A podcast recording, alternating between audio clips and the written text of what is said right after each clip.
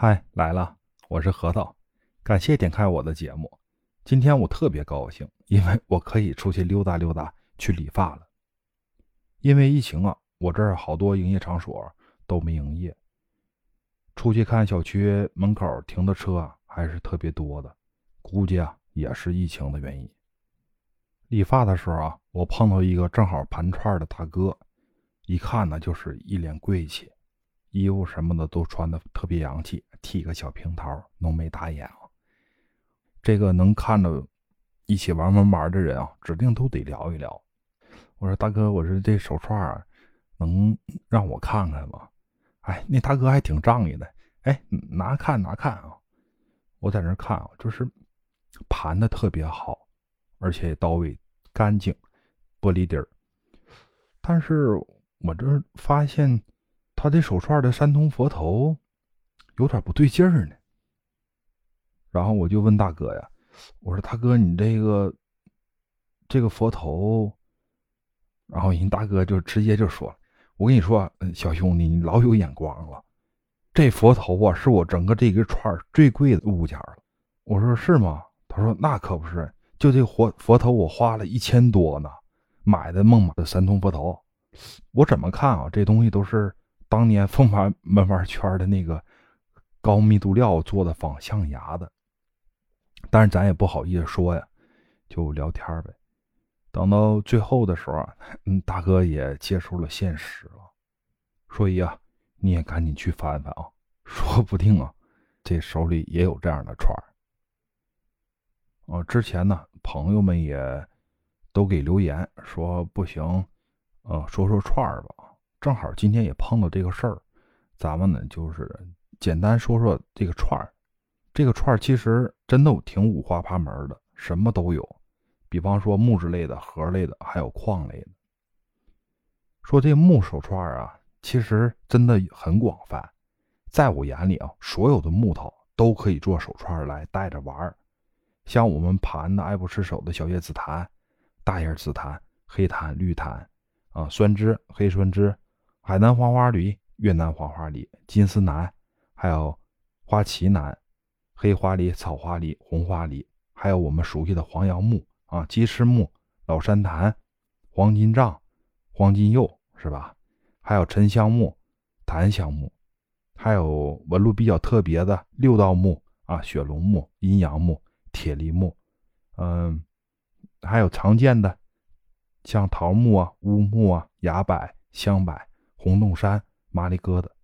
这些都是很不错的木质手串，像这些木质手串一般都是在几十或是几百之间，但是像紫檀跟花梨这样的木头呢，呃，手串会价格高一些，有可能是大几百啊，啊，甚至还有过万的。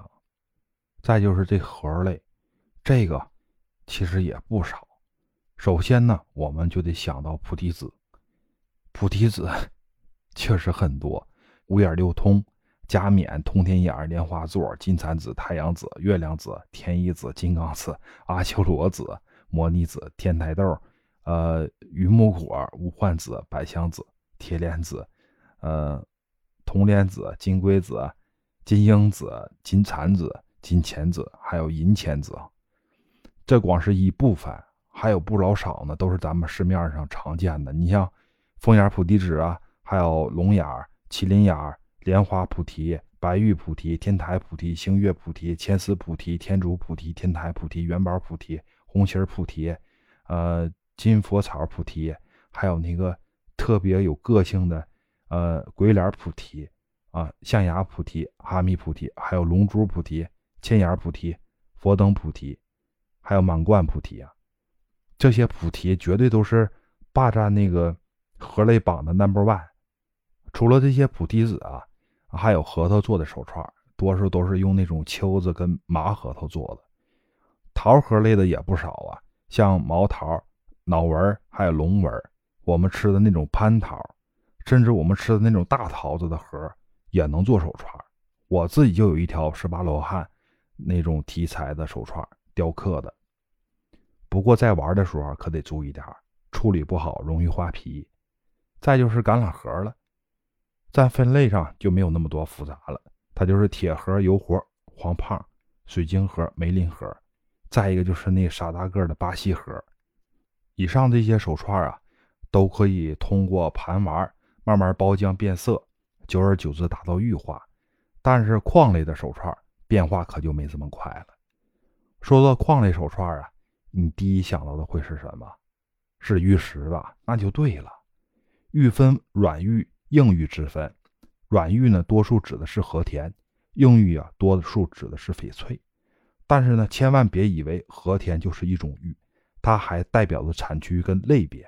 打个比方啊，青玉就是和田青玉，但是和田不是只有青玉，和田呢不光是一种玉，更多的是一个泛指。说到翡翠啊，你肯定认为只有缅甸有，那就错了。不光缅甸有翡翠，还有日本、俄罗斯的哈萨克斯，还有南美洲的危地马拉、美国的加利福尼亚啊，还有墨西哥、哥伦比亚，这些都有翡翠。所以啊，一定要记得在购买玉的时候，首先要问清楚产地以及敞口，省下的那些钱是不是又可以买好多串呢？要说玉髓呢，这里绝对有一个重量级别的。就是玛瑙，玛瑙里面还有啥呢？那还用猜吗？指定就是南红啊！南红作为赤玉，那是每个喜欢文玩小伙伴的标配，对吧？那有红色就一定得有绿色呀。作为绿色的代表，松石不光是我们现在盘串的标配，在二里头的遗址中啊，就发现了用松石做的作坊。你说说，他得有多少钱呢？做一个作坊，还有就是。越王勾践上的那个剑，上面呢也是镶嵌的松石。所以说呀，拿起我们手串看看，看看咱们是不是享受贵族生活呀？